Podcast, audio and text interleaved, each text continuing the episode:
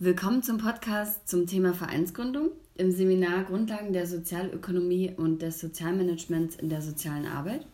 Ich bin Jen und habe mir zu dem Thema eine Expertin eingeladen.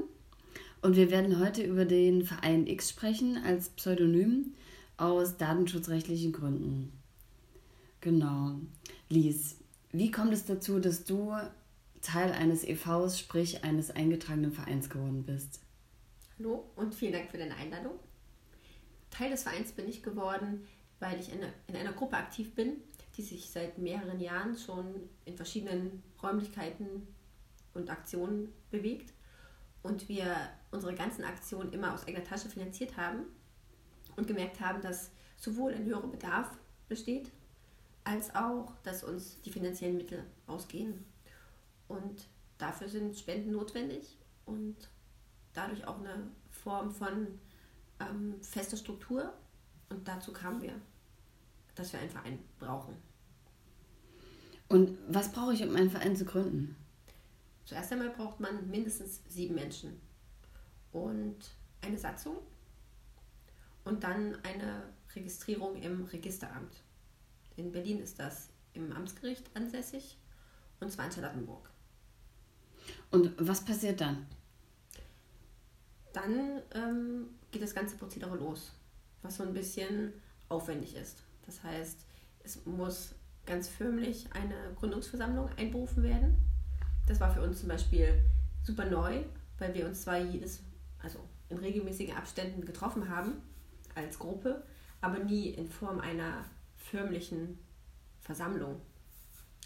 Und in dieser förmlichen Versammlung muss ein Vorstand gewählt werden.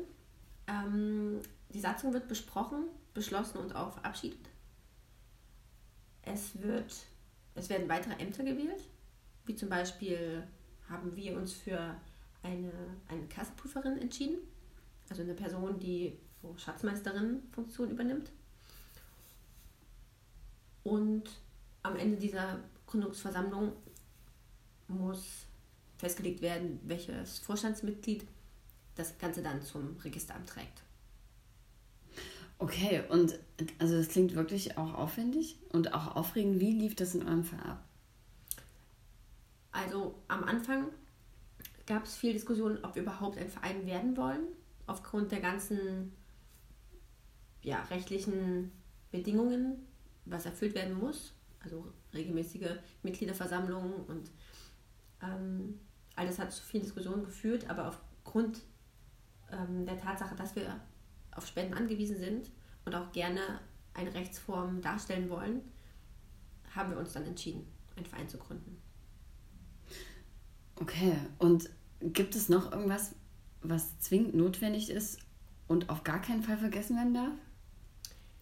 Innerhalb dieser Gründungsversammlung muss ein Protokoll entstehen. Also es muss ein Protokoll geführt werden, was für uns auch nicht neu war, weil zu jedem anderen Treffen schreiben wir auch Protokoll. Bloß in dem Fall muss das an, also ist es an gewisse Regeln gebunden. Also es muss der genaue Ort und das Datum festgelegt werden. Ähm, die Protokollantin muss unterschreiben, muss aber auch mit Namen erwähnt werden. Ähm, man stellt die Wahl dar, also mit welchem Ergebnis welcher Vorsitzende Mensch gewählt wurde. Mm, die ganze Tagesstruktur wird aufgelistet. Genau, um ein paar Sachen nur zu erwähnen. Okay, also kann ich zusammenfassend sagen, dass man mindestens sieben Menschen braucht, eine Gründungsversammlung inklusive eines Protokolls, eine ausgearbeitete Satzung, die dann auch verabschiedet wird, äh, Vorstandswahlen und weitere Ämter äh, sowie die Anmeldung des Vereins durch den Vorstand beim Amtsgericht, in eurem Fall Berlin-Charlottenburg. Nun ist es ja ein großer Vorteil, ein gemeinnütziger Verein zu sein, um unter anderem Spendenquittungen ausstellen zu können, die damit steuerlich absetzbar werden. Plus die Möglichkeit, ehrenamtliche HelferInnen bis zu 720 Euro jährlich zu entlohnen. Habt ihr die Gemeinnützigkeit erlangt und wenn ja, wie? Mhm, wir haben die Gemeinnützigkeit erlangt.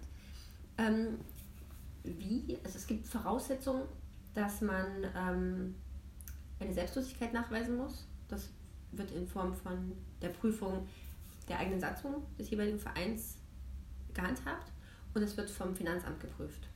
Genauso wie vom Finanzamt geprüft wird, ob man eine Transparenz im, also in den Finanzen hat, also in der gesamten Buchhaltung. Das wurde bei uns erfüllt. Und ähm, für uns ist das wichtig, weil wir dadurch halt diese Spendenquittung, wie du schon erwähnt hast, ausfüllen können, um halt auch Menschen zu sagen, dass sie ihre gespendeten Beträge auch steuerrechtlich absetzen können.